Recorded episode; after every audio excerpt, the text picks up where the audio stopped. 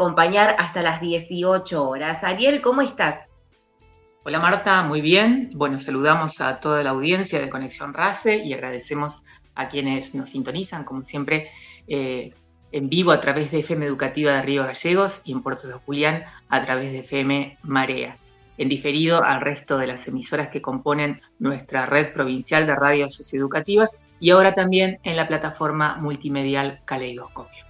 Exactamente, sí, podés ingresar, podés ingresar a caleidoscopio.educacionsantacruz.edu.ar. Lo vamos a repetir para que lo tengas en cuenta, lo anotes, lo agendes y nos tengas ahí entre tus páginas favoritas. caleidoscopio.educacionsantacruz.edu.ar bueno, como siempre, ¿a quienes le agradecemos? En operación técnica en Radio Nacional Lago Argentino, Nico Salazar, buenas tardes. También a Mario Borña, en controles centrales de Radio Nacional Calafate.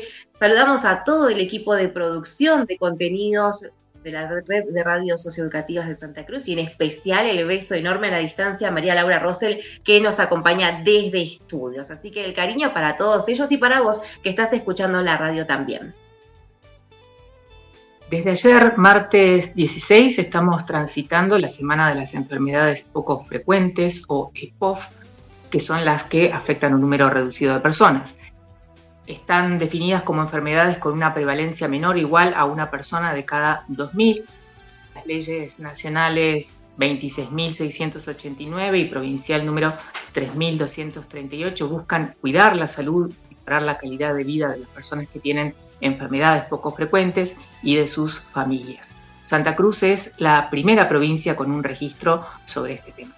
Bien, bueno, el Ministerio de Salud es la autoridad de aplicación y, bueno, tiene como objetivo primordial promover el acceso al cuidado de la salud de las personas con enfermedades poco frecuentes, incluyendo también las acciones destinadas a la detección precoz, el diagnóstico, el tratamiento y la recuperación de las mismas, esto en el marco del efectivo acceso al derecho a la salud. El objetivo de este día es concientizar sobre las enfermedades poco frecuentes a la población en general, pero principalmente visibilizar las problemáticas que conllevan estas patologías. Y otro punto que tenemos que tener en cuenta porque es sumamente importante de la fecha es que está vinculado también a campañas de empoderamiento de aquellas personas y familias con enfermedades poco frecuentes. Así es que a todos ellos les dedicamos el programa de hoy. Pero bueno, también tenemos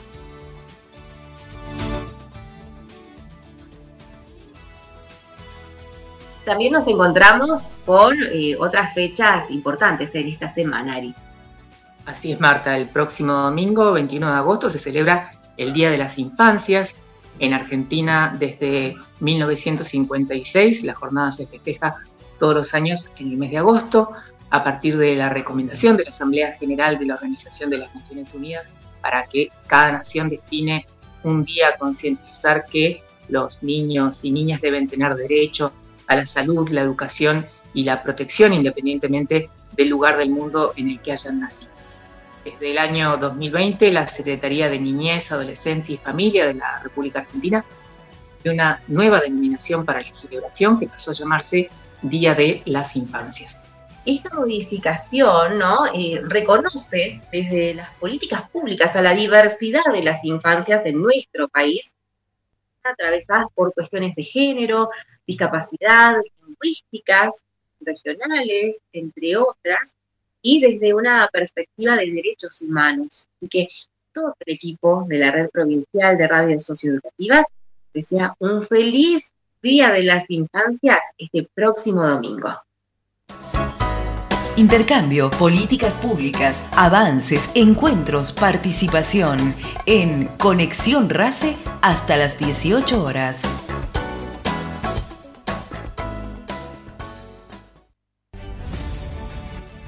José Francisco de San Martín nació en Yapeyú, Corrientes, el 25 de febrero de 1778. Su familia se trasladó a España cuando José tenía seis años. Allí estudió en Madrid y en Málaga. Posteriormente ingresó al ejército español, con el que combatió contra la dominación napoleónica de España. A sus 34 años, en 1812, y tras haber alcanzado el grado de teniente coronel, San Martín vuelve a América donde se pone al servicio de la independencia de las Provincias Unidas del Río de la Plata. En Buenos Aires es recibido por los miembros del primer triunvirato que le reconocen su rango militar y le piden crear un cuerpo de caballería al que llamó Regimiento de Granaderos a Caballo. Por esta época, San Martín se casa con María de los Remedios de Escalada y funda, junto a Carlos María de Alvear, la Logia Lautaro, una organización secreta que se proponía luchar por la libertad americana. En este nuevo aniversario del fallecimiento del general José de San Martín, la red de radios socioeducativas de Santa Cruz conmemora y celebra la vida de compromiso y servicio del padre de la patria.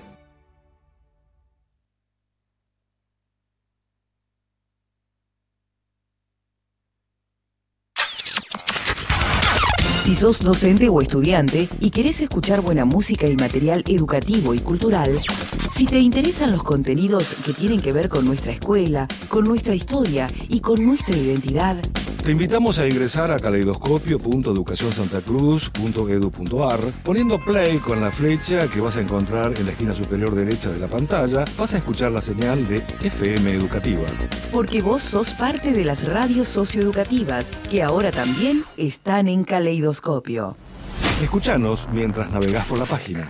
Educativa en Caleidoscopio. No te lo pierdas.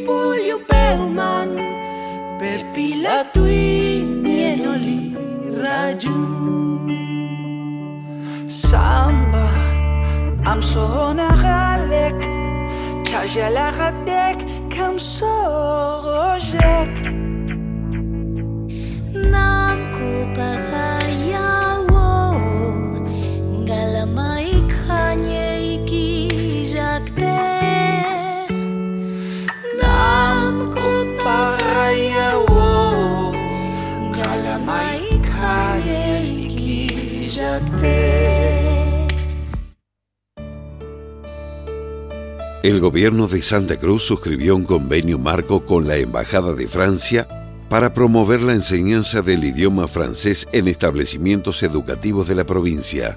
La Embajada de Francia en Argentina se compromete a acompañar las iniciativas de la provincia en materia de promoción de la lengua francesa.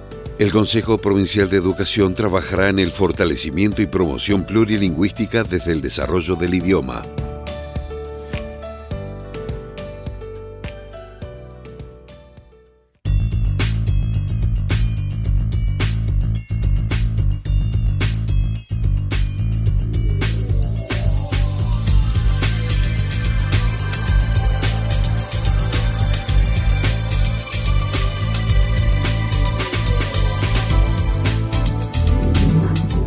Minutos pasaron ya de las 17 horas, estábamos compartiendo una hermosa samba, pero también tenemos esta tarde mucha más información, por eso ya estamos en contacto telefónico con el vicepresidente del Consejo Provincial de Educación, el profesor Ismael Enrique. Profesor, muy buenas tardes, Ariel Sánchez y Marta los saludan. ¿Cómo están? Hola, un saludo para ustedes, Marta, Ariel, un gusto estar comunicado con ustedes y un saludo allí a toda la localidad de Calafate. Bueno, buenas tardes, profesor. Bueno, eh, antes de pasar de lleno al tema por el que lo habíamos convocado, sabemos que hoy hubo una audiencia de conciliación con el gremio ADOSAC, que acaba de convocar a un paro de 48 horas y queríamos consultarles cómo fue esa reunión. Sí, bueno, nosotros asistimos a la convocatoria que hace el Ministerio de Trabajo en el marco de la vigencia de la, mm, de la conciliación obligatoria. Recordemos que esto comenzó el primero de, de agosto y tiene vigencia, son 15 días hábiles, hasta el próximo 23 de agosto se cumplen los 15 días hábiles, por lo tanto estamos aún con la conciliación en vigencia.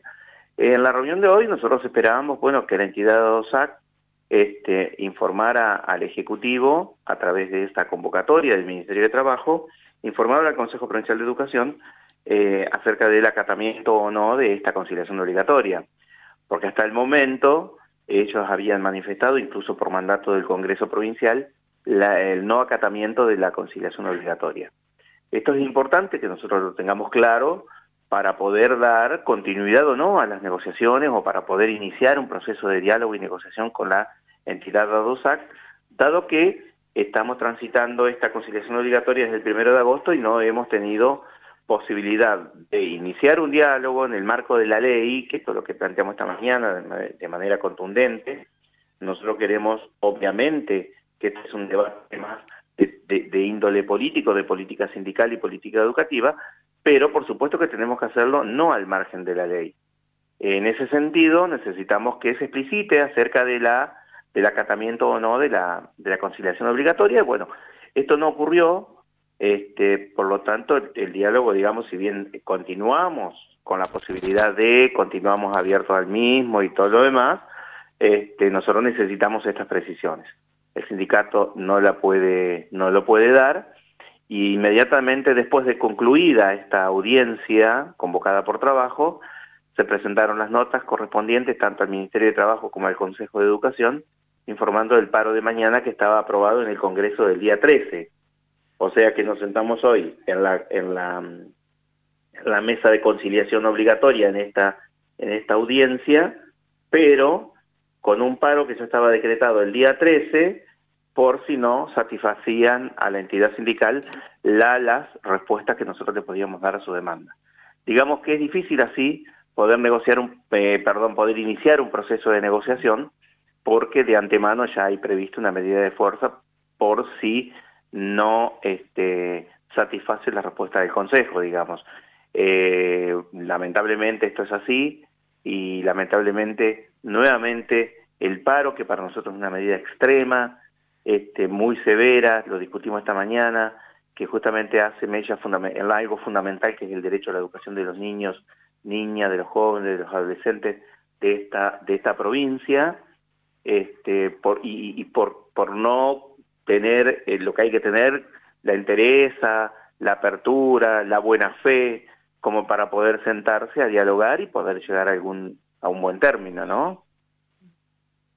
Bien, profesor, bueno, muchas gracias por, brindarnos esta información. Me parecía sumamente importante poder iniciar eh, brindando estos datos, ¿no? Y, bueno, por otra parte, y como escuchábamos en la apertura previa a su presentación, eh, escuchábamos sobre esta importante decisión que como política educativa para Santa Cruz se va a incorporar el idioma francés. Eh, la gobernadora firmó un convenio para la enseñanza de este idioma en las escuelas públicas de la provincia. Bueno, queríamos aprovechar para consultarle qué es lo que se establece puntualmente a partir de este convenio. Sí, bueno, eso fue un evento sumamente importante que se llevó a cabo el pasado miércoles 10 en la Casa de Santa Cruz, en Buenos Aires, donde estuvimos acompañando a la gobernadora, que entre la provincia de Santa Cruz, en la figura de la señora gobernadora, la doctora Alicia Kirchner, y la embajadora de Francia aquí en Argentina, este, se firmó un convenio que busca justamente eso, fortalecer este, la enseñanza de la lengua francesa en las escuelas secundarias, este, de la provincia de Santa Cruz, en las escuelas secundarias con sus distintas modalidades, ¿no? Esto reviste una importancia fundamental al respecto por varias cuestiones. Primero porque eh, implica la posibilidad de un desarrollo de pensamiento distinto a un chico, a un, a un adolescente que pueda aprender una lengua, otra lengua, digamos, diferente a su lengua, a su lengua materna. Por otro lado, nos parece que es sumamente importante porque es una forma también aprendiendo otro idioma de acceder a otra cultura, otras experiencias, eh, expresar otros lazos entre los pueblos, eh, qué sé yo, revisitar, eh, pensábamos también en revisitar la cultura, la historia desde otros lugares. fortalecer lazos, ¿sí? En pos del desarrollo productivo, esto es importante, que podamos fortalecer lazos este, a, partir de otra, del manejo de otra lengua, eh, para el sistema de desarrollo productivo y fundamentalmente el turismo, sobre todo allí en aquella zona donde están ubicados ustedes, este, la zona eh, turística con una afluencia de turismo extranjero y muchos franceses, este, el hecho de poder mm, que un joven se forme y pueda manejar algo de la lengua francesa, mm, brinda mayores posibilidades de comunicación y por supuesto mayores posibilidades de mejorar la estancia de los este, turistas que puedan visitarnos, ¿no? Por otro lado, en cuanto a lo que es el desarrollo productivo, sabemos bien que la gobernadora participa todos los años en la Feria Mundial de la Minería en Canadá, por ejemplo, que también es una es un país de este francoparlante en parte, tiene un 50 y un 50% de idioma francés e inglés. Así que bueno, se abren puertas, digamos. Siempre aprender una lengua extranjera abre puertas, pero en este caso este, estamos también pensando la importancia que, que tiene eh, poder acceder, que los chicos puedan acceder a otra lengua que no sea una lengua sajona como lo es el inglés o la mente, digamos, ¿no? Así que en ese sentido nos parece fundamental y este y poder promover la, enseñanza de francés. Por supuesto que esto llevará un, tiempo porque no, no, contamos con profesores o con muchos profesores de francés en, en la provincia, digamos. Sabemos que los profesores de idioma no es lo que más abunda este, de cualquier idioma, pero en este caso de francés, como no se está enseñando ahora, este, con más razón. Y también tenemos ahí una, una beta de, la parte más administrativa legal, digamos, no implicaría ningún cambio curricular, porque en los diseños curriculares de las escuelas secundarias de Santa Cruz, lo que este, dice como materia es lengua extranjera, ¿sí? No dice lengua extranjera inglés o lengua extranjera francés o, u otra, ¿no? Dice lengua extranjera. Entonces eso también nos da la opción de ir este, trabajando con la inclusión de otra lengua, digamos, en la, en la currícula de la escuela secundaria. Así que auspicioso este, la firma de este convenio, este, muy, muy fresca la embajadora de Francia, muy contenta con esto, la gobernadora también. Así que bueno, ahora nos queda desde el Consejo de Educación trabajar para que esto se concrete en el marco de ese convenio, ¿no? Bien, profesor. Bueno, ¿este convenio también prevé trabajar con alumnos de la escuela primaria? Por ahora se está pensado en escuela secundaria, por ahora, digamos, porque es muy incipiente y este, e inicial. Pero si logramos ir formando el recurso humano, fundamentalmente profesores de francés y demás, eh, nada dice que no se pueda trasladar también a la escuela, a la escuela primaria, por supuesto. Este, incluso pensábamos allí, gente de la embajada, en la misma mesa de, que tuvimos una charla muy amena, y pensábamos también que este, lo factible de poder trabajar esta segunda lengua en las escuelas eh, técnicas, para poder hacer incluso pensar en futuros intercambios con estudiantes de Francia, ¿sí? a partir del manejo del, idioma, ya que ellos también tienen la posibilidad de aprender este, castellano, español allí en, las escuelas de Francia. Así que bueno, se abren muchísimas este, posibilidades. Y respecto de primaria, será una cuestión de tenerlo en cuenta a medida que se vaya este, avanzando, ¿no? Bien, hace un momento nos hablaba justamente de la eh, cierta escasez de, docentes de, idioma francés, eh, teniendo en cuenta también que se eh, desarrolla la inscripción en junta de clasificación, los interesados en acceder a esas horas como docentes, ¿cómo deberían hacer? Nosotros estuvimos pensando, todavía no nos hemos sentado a, detallar o a trazar los, los trazos más, más finos, digamos, de esto, pero seguramente esto puede ameritar a una, a una inscripción especial, como se hace a veces, digamos, cuando no hay listados o se agotan los listados y demás y se necesitan determinados docentes, muchas veces las juntas de clasificación tienen la posibilidad, en el marco de las normativas vigentes, de poder hacer una inscripción especial, digamos. Así que bueno, esto será lo que eh, cuando tengamos esta posibilidad de, hacerlo, lo, haremos obviamente, ¿no? De hacer este un listado llamado especial para hacer un listado de francés en función de la cobertura de los posibles espacios que vayan abriéndose. Pienso que esto ya lo vamos a estar pensando, trabajando esta parte del año para el inicio del ciclo lectivo siguiente, ¿no? Bien, excelente. Bueno, ¿cómo se proyecta la continuidad de la enseñanza de este idioma, del idioma francés? Eh, ¿Se tiene más o, más o menos previsto algún plazo? No, a ver, nosotros estamos pensando, eh, por supuesto que todo es un grupo de escuela, quizás por ahí las que tienen orientación en turismo pueden ser las primeras, quizás las escuelas técnicas también estén en ese grupo, y comenzar por un grupo de escuelas, pues dado que este, también hay que ver la cantidad de docentes que tenemos, porque tampoco tiene sentido, digamos, que nosotros este, abramos la posibilidad de, cursar este, el francés en las escuelas secundarias y no tener los recursos necesarios, digamos, ¿no?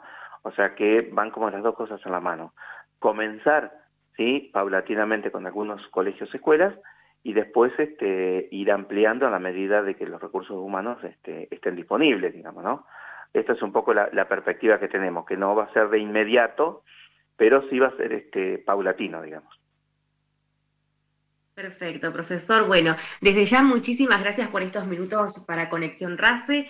Desde aquí nosotros le, le, agradecemos y le enviamos un fuerte abrazo. Bueno, gracias a ustedes y que tengan muy buenas tardes. Muchas gracias. Hasta pronto.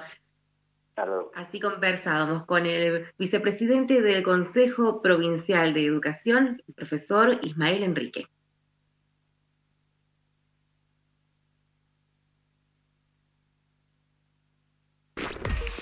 Encontrá Conexión RACE y nuestras producciones en Spotify. Busca Red RACE Podcast. También podés escuchar Red Race Podcast en Spotify con producciones de nuestro equipo de contenidos. Suscríbete para acceder a material para docentes y estudiantes.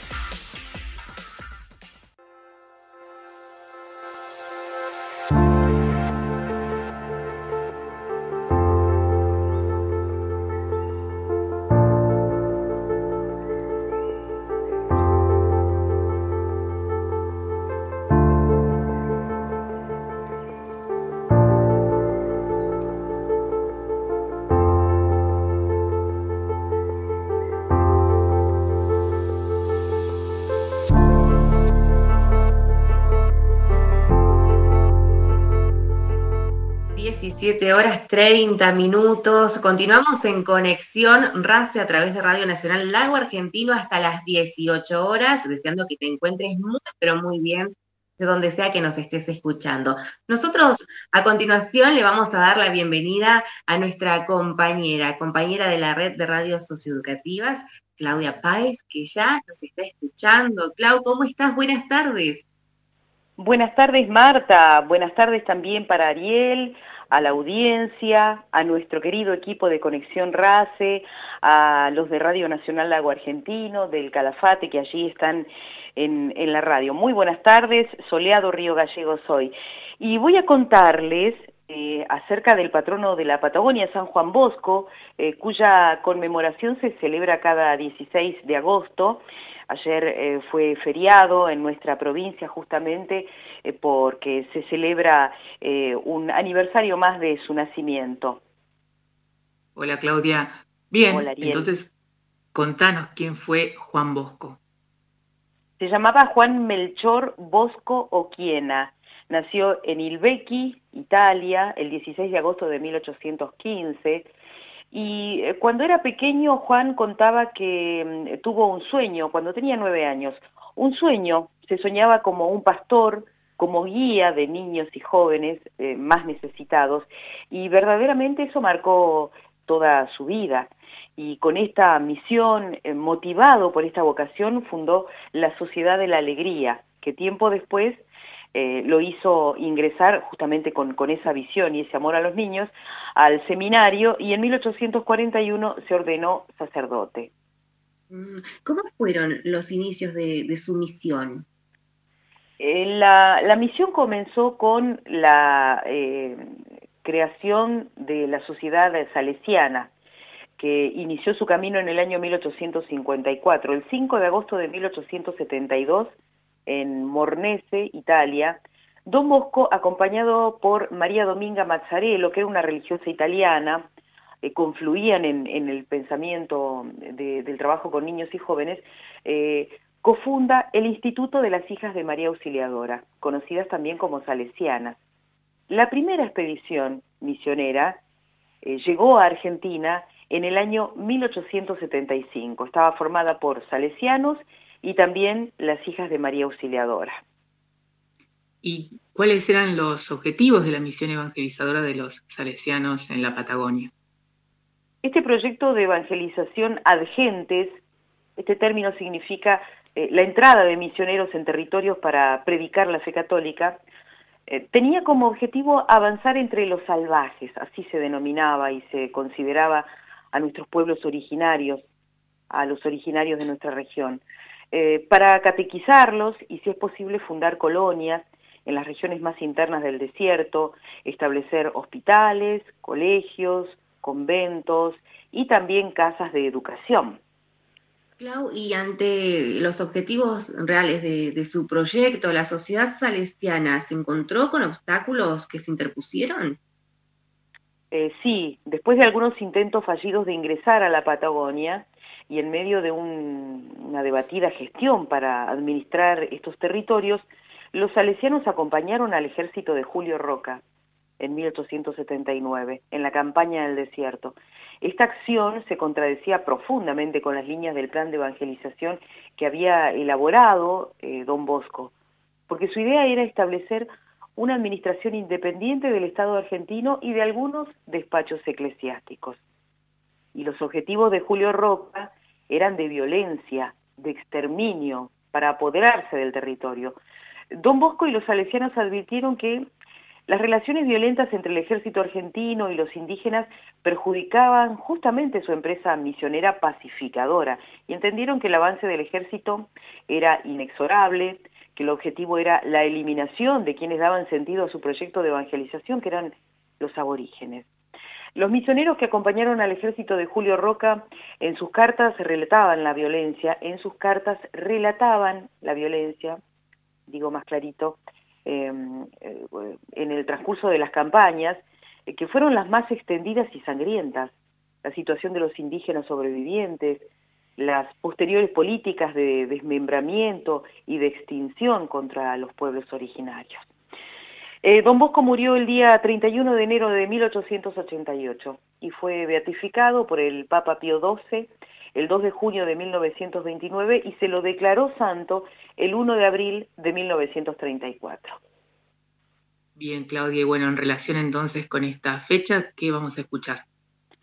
Eh, vamos a escuchar una, eh, una, canción, eh, una creación del músico y compositor de, Río Gallegos, de Santa Cruz, Luis Chomix, interpretando Wendeung, de su autoría, en esta canción hace mención a una entidad espiritual, a Wendeung, mencionada en las leyendas tehuelches.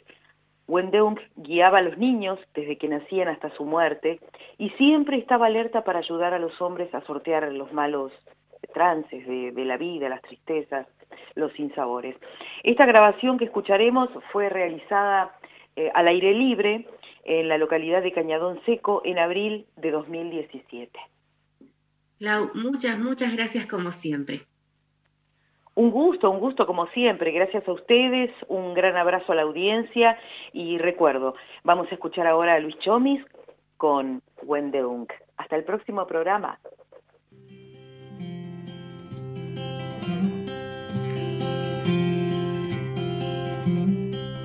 Wendeung, Wendeung, cuida el talento el que no se lo lleve.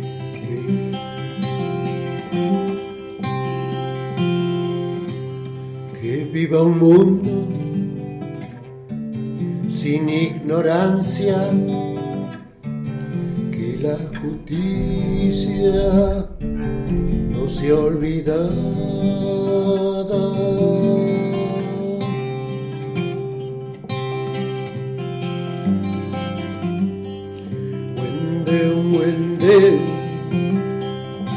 Cuida la fuente que el manantial nunca se seque.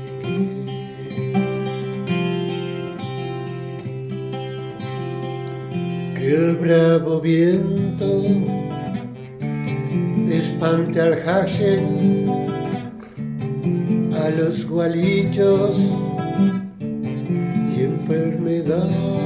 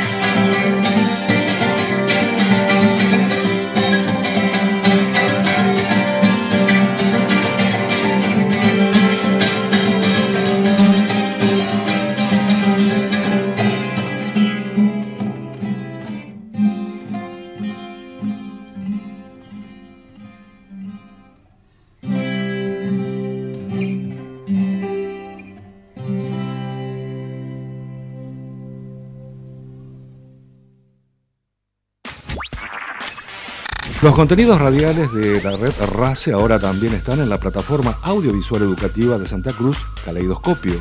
Ingresa a caleidoscopio.educacionsantacruz.edu.ar y escucha la señal de FM Educativa mientras navegas por la página. Las radios socioeducativas de Santa Cruz ahora también en Caleidoscopio.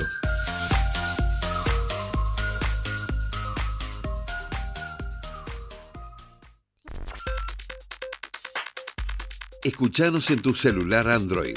Busca la aplicación FM Educativa 92.3 Santa Cruz. El tiempo de permanencia diaria de los alumnos y alumnas en los establecimientos educativos es un tema cuyo debate es de larga data. En general, se ha desarrollado un importante consenso en torno a que la extensión de la jornada escolar tendrá un impacto positivo sobre el alumnado, tanto en lo puramente educativo como en lo social en general. Y por eso la Ley de Educación Nacional plantea ya la necesidad de una jornada extendida para asegurar el logro de los objetivos fijados por la propia ley en materia educativa.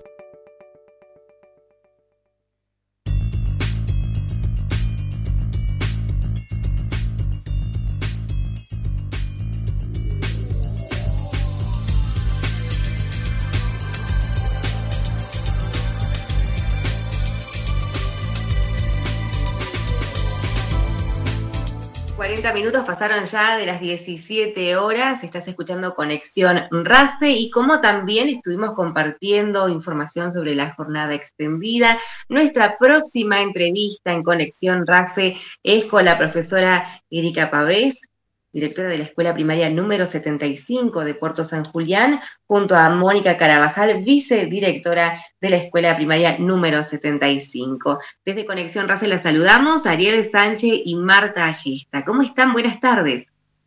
Hola, buenas tardes, Marta, Ariel.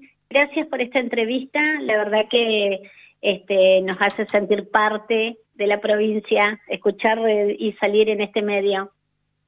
Muchas gracias a ustedes por atendernos. Bueno, en programas anteriores entrevistamos a la directora provincial de Educación Primaria, la profesora Olga Risi, para hablar de la jornada extendida que se empezó a implementar inmediatamente después del receso invernal y queríamos entrevistarlas a ustedes eh, para hablar de cómo es esa implementación, digamos, in situ, en la práctica, en la propia escuela. ¿Cómo han venido trabajando estos primeros días con jornada extendida? Bueno, primero para poder implementar, eh, hacer la implementación del programa hacia la universalización de la jornada extendida o jornada completa, nosotros nos preparamos con el Consejo Provincial de Educación, este, comenzamos con las primeras reuniones allá por el mes de, mayo, eh, donde por medio del Consejo, por medio de los supervisores de Zona Centro, nos juntaron a todos los directivos y nos, hablaron de la, de la implementación de la jornada, sí, con un marco legal de la Ley de Educación Nacional, eh, la Ley Provincial de Educación de Santa Cruz y la resolución del Consejo Federal de Educación. Bajo este marco legal respaldatorio, nosotros ponemos en marcha la implementación en algunas escuelas, ¿sí? Creo que son 20 escuelas en la provincia y después todos los meses van a ir adhiriendo otras escuelas. Nosotros eh, eh, primero lo que hicimos fue una reunión con nuestro personal, este, hicimos como directivos eh, con Mónica Carvajal y Carla Coronel, hablamos sobre la jornada extendida y el 98% de los docentes eh, adhirieron a la propuesta, ¿sí? hicimos una renovación en los horarios, eh, donde extendimos una hora por la mañana y una hora más por la tarde. A la mañana fue una hora este, antes de lo que teníamos habitualmente en la jornada simple. nosotros lo que el principal objetivo, si bien el Consejo, ellos apuntaron este, mucho en su documento en trabajar eh, en matemática y lengua, también tuvieron em, esta soltura de podernos eh, dar la posibilidad de trabajar con las necesidades y con las dificultades de cada escuela. Entonces, eh, creo que el objetivo principal, este, con, lo, con lo que nosotros este, fue nuestro marco principal, es la recuperación de saberes, ¿sí? Y creo que después de esta pandemia y de este año de reencuentro en el año 2021, eh, tuvimos muchas pérdidas. Entonces, eh, creemos que este es como el plato fuerte al que tenemos que apostar.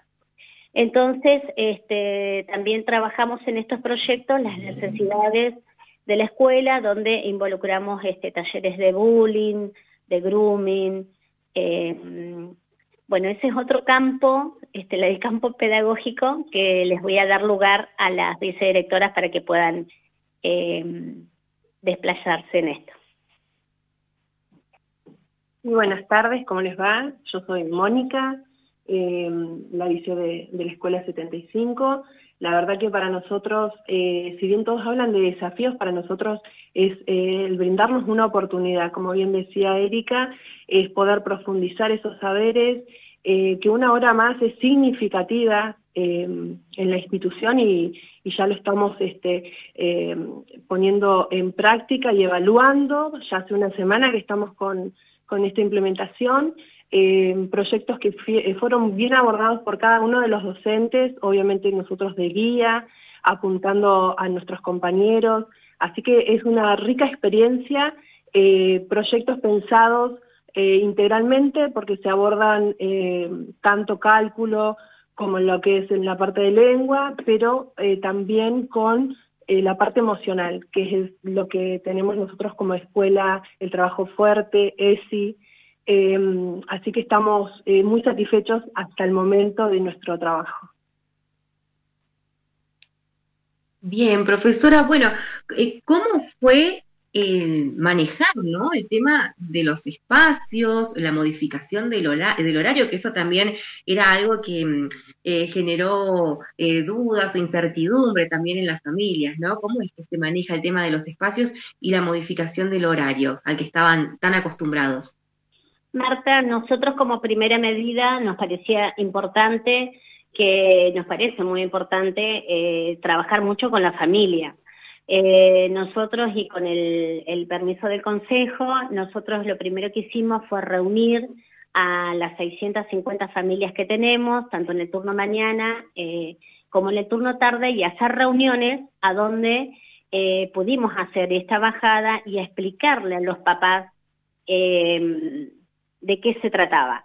¿Sí? No hubo resistencia a esto, al contrario, no hubo, no hubo padres que este, plantearon la negativa, este, solamente algunos papás con cuestión de horarios, porque bueno, no fue un cambio que se realizó en marzo, pero eh, no estuvimos cerrados al cambio.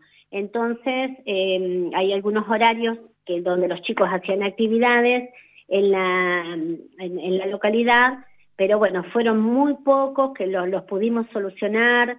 El, Consejo nos pidió de que nosotros seamos flexibles, ¿sí? porque son, este, son cambios que no se fueron, desgraciadamente no se dieron al principio de año, pero este, nada es imposible.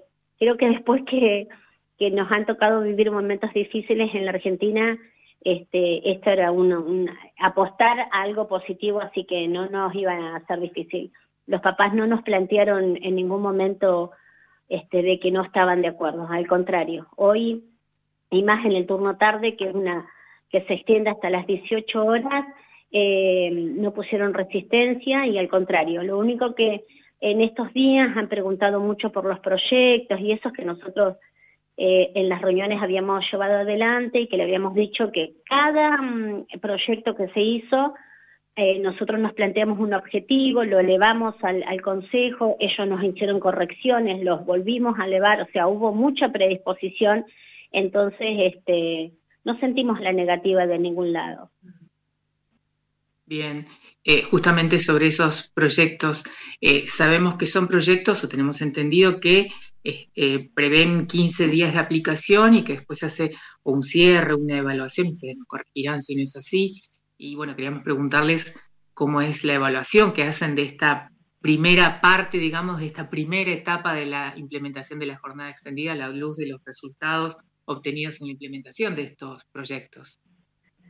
La verdad que nosotros, eh, vuelvo a reiterar, es, muy satisfactorio lo que hemos vivido en, estas eh, dos semanas, eh, dado que estamos adentro del aula apoyando y acompañando a los compañeros, muchas veces también tenemos que suplir lo que nos admiramos es, eh, por ejemplo, en esto de que nosotros ingresamos a las 7 y 7 menos cuarto ya están nuestros chicos en la escuela, por parte de la autoevaluación con respecto al horario, ¿no es cierto? Y también de salida. Que los papás demanden que se queden más tiempo aún en, en la escuela nuestros chicos, eh, con respecto a los proyectos, eh, los maestros eh, que hacen su autoevaluación también de lo planteado, hasta el momento estamos más que satisfactorios porque no, no, no hemos tenido nada como para cambiar por ahora y estamos a 15 días nada más con, con respecto a esta semana.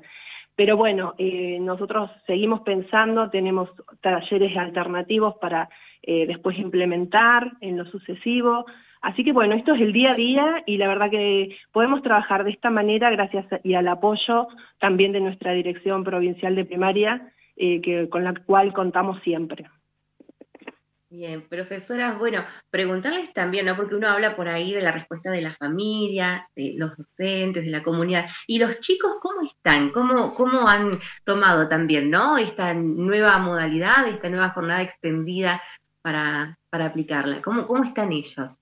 Ellos están muy bien, están muy cómodos en su escuela. La verdad que esto de levantarse temprano, una hora antes, venir a las 7, están más lúcidos que antes. Así que eh, es una buena eh, devolución que nos hacen nuestros chicos.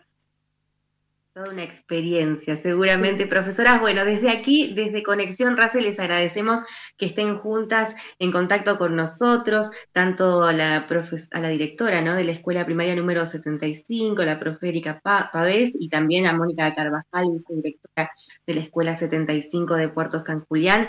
Les hacemos llegar un fuerte abrazo y bueno, y el saludo de ustedes también para la comunidad educativa de San Julián.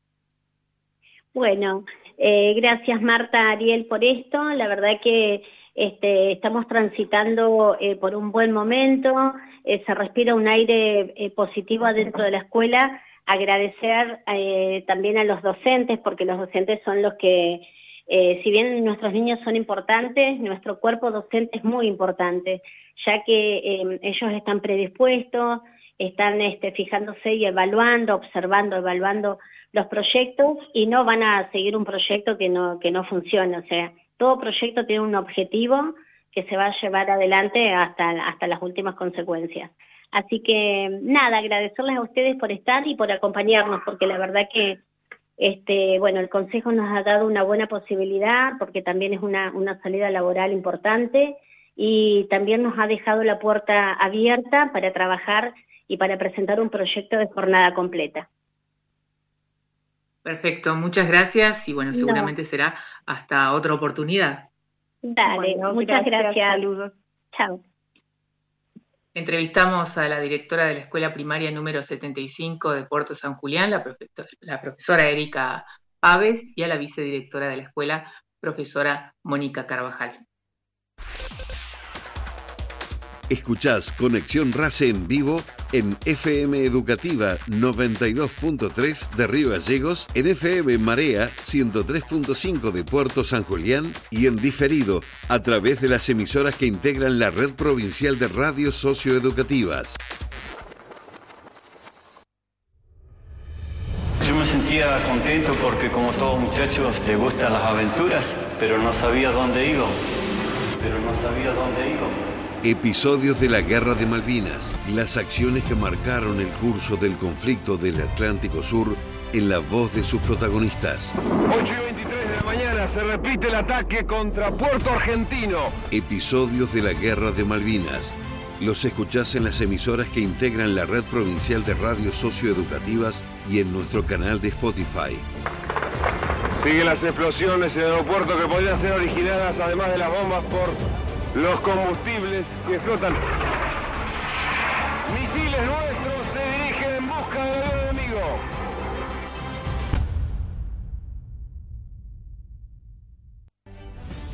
Para formar sus granaderos a caballo, San Martín reclutó a jóvenes destacados por su altura, patriotismo, conducta y personalidad, y los preparó rigurosamente bajo un reglamento que se conocería como Código Sanmartiniano. San Martín incluso donó parte de su sueldo para solventar la preparación de su regimiento, que se convertiría en la mejor fuerza de caballería de la América hispana. El debut de los granaderos en combate ocurrió el 3 de febrero de 1813 en San Lorenzo, donde aplastaron a los realistas.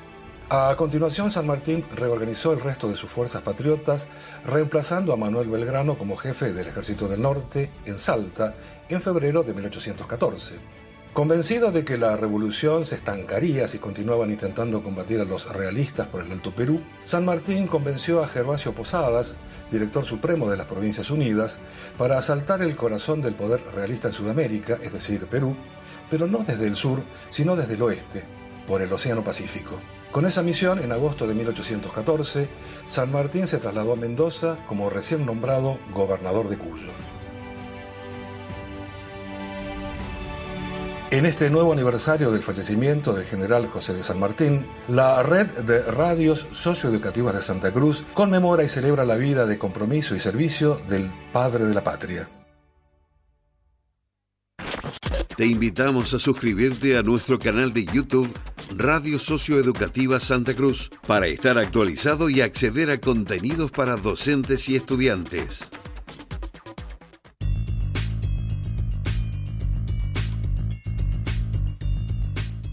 Nada más que cinco minutos nos separan de la hora 18 y ya estamos en condiciones de poder conversar con nuestra compañera, quien se encuentra allí en los estudios de Radio Nacional Lago Argentino, María Laura Rosel, bienvenida. Lau, ¿cómo estás? Y bueno, ¿qué nos vas a contar ya prácticamente cerrando el programa?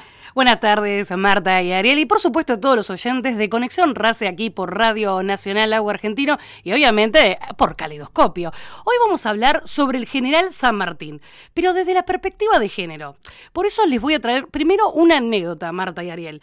Eh, por ejemplo, el 10 de octubre de 1817, en Santiago de Chile, José de San Martín le impuso un castigo ejemplar a un oficial que intentó abusar de una joven que estaba visitando un preso. Al tomar conocimiento del caso, el general hizo ¿Qué, ¿Qué, pasó? Le envió una carta a Porredón, quien estaba a cargo, obviamente, del gobierno desde Buenos Aires, para comunicarle cómo habían sido los hechos. El criminal se halla en arresto. Él es un oficial inepto e indigno. Su separación es de absoluta necesidad. Eso escribió San Martín. Una vez que recibió la autorización formal para tomar una decisión, apartó a Justo, pastor Anavia, de la fuerza y lo expidió sin goce de fuera ni uso de uniforme. San Martín se impuso con una marcada opinión. El respeto y la integridad también debe estar garantizada para las mujeres. Por eso vamos a escuchar desde Conexión Race las palabras del licenciado en Historia, Pablo Camogli, que nos cuenta cómo era San Martín como militar. A lo largo de su trayectoria militar, fundamentalmente en el Río de la Plata y específicamente en su condición de primero jefe del regimiento de granaderos a caballo y posteriormente como jefe del ejército de los Andes, San Martín pondrá un especial cuidado en lo que mm, tiene que ver con el código de honor, la conducta y la disciplina de sus tropas. En ese sentido, impulsó una serie de, de reglamentos y de códigos de honor para sus tropas que fueron muy estrictas y muy interesantes porque revelan el pensamiento ideológico que tenía San Martín sobre la tarea que se estaba realizando, que era una tarea revolucionaria, liberadora, democrática y fundamentalmente que venía a restituir o otorgar derechos a aquellos sectores que hasta allí no habían tenido acceso a los derechos en el marco del orden colonial del antiguo régimen. En ese marco en esa serie de disposiciones que va estableciendo San Martín a lo largo del tiempo, hay algunas que tienen que ver, obviamente, con la disciplina de las tropas hacia adentro de los ejércitos o del regimiento de granaderos a caballo, pero también es muy interesante todas las disposiciones que establece San Martín en cuanto al comportamiento de esas tropas en su vínculo con la sociedad civil, con la población en general, fundamentalmente también este, pensando que estos ejércitos son ejércitos que están recorriendo los territorios. El, caso del ejército de los Andes, además, es eh, una tropa que viene a liberar un país, como en este caso es Chile, y por ende estas tropas tienen que tener un comportamiento con la población civil muy específico y adecuado a estos códigos de honor que San Martín irá sancionando a lo largo del tiempo. El primero de ellos es el código de honor que establece para los granaderos a caballo, en donde, por ejemplo, hay, una, hay un articulado específico que prohíbe poner mano a cualquier mujer aunque haya sido insultado por ella, dice el artículo número 10. Em, también el número 4 habla de no por no defender a todo trans el honor del cuerpo cuando lo ultrajanen a su presencia o sepa ha sido ultrajado en otra parte. Hay una preocupación allí por la posibilidad de abusos contra las mujeres que pudieran llegar a cometer eh, sus soldados. Eh, las leyes eh, penales del ejército de los Andes, que se va a sancionar poco tiempo antes de la partida del ejército rumbo a Chile, también tiene varios artículos dedicados al vínculo entre las tropas y la población civil, y uno específico, que es el 27, que dice que sufrirá la pena de muerte el que, em, este, el que forzare mujer o la robare, ¿no? Esta preocupación, eh, esta limitación por las leyes que impone San Martín a sus soldados, que está claramente especificada con una condena que es gravísima, la máxima condena, que es la pena de muerte, y que se establece em, en términos escritos para que no quede ninguna duda sobre cuál era la conducta, la disciplina, la ética y la moral que debían tener estas tropas a la hora de emprender una campaña militar. Agradecemos a las palabras del historiador Pablo Camogli, que justamente nos contaba este código de honor que imponía el querido San Martín. Y ustedes lo escucharon muy bien, ese artículo 10 y todo lo que es la cuestión de perspectiva de género. ¿Por qué? Porque San Martín entendía el respeto y la integridad hacia las mujeres. Qué, qué importante, ¿no? Que seguimos charlando 200 años y ya San Martín la tenía más que clara. Eh, así que queremos agradecerle a este historiador y que quizás muchos no conocían sobre este el libertador de Argentina Chile y Perú. Así que desde Conexión RACE, esta fue la información que le trajimos. Perfecto, María Laura. Y bueno, como siempre, muchas gracias. Conexión RACE, los proyectos, el trabajo y las actividades del ámbito educativo.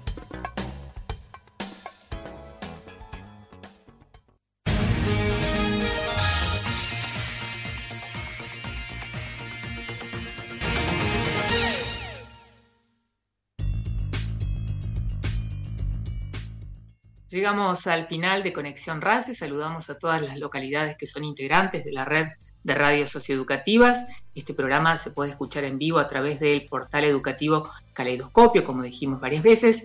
Les recordamos que pueden encontrar los contenidos de la red provincial de radios socioeducativas en nuestro canal de YouTube y ahora también en Spotify. Le agradecemos también a todos los oyentes de Radio Nacional Lago Argentino, el Calafate, a nuestro operador Nico Salazar, a Mario Borña, a Lau, que también nos acompaña desde el estudio central, al equipo de producción de contenidos de la red RACE. Hoy nos pasamos un minuto de las 18, pero no queríamos dejar de saludarlos y decirles que nos vamos a reencontrar en nuestro próximo programa número 49, el próximo miércoles 24 de agosto es las 17 horas, ¿dónde? Acá, en Radio Nacional Lago Argentino. Por tu atención, como siempre, muchas gracias.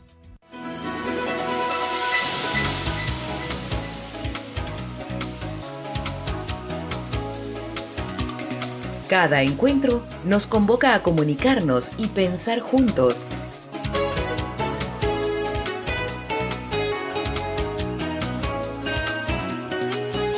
Cada encuentro nos invita a volver a conectarnos para seguir dialogando sobre el desafío y la aventura de educar.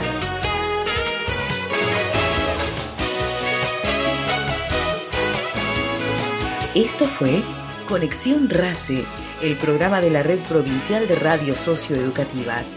Hasta el próximo encuentro.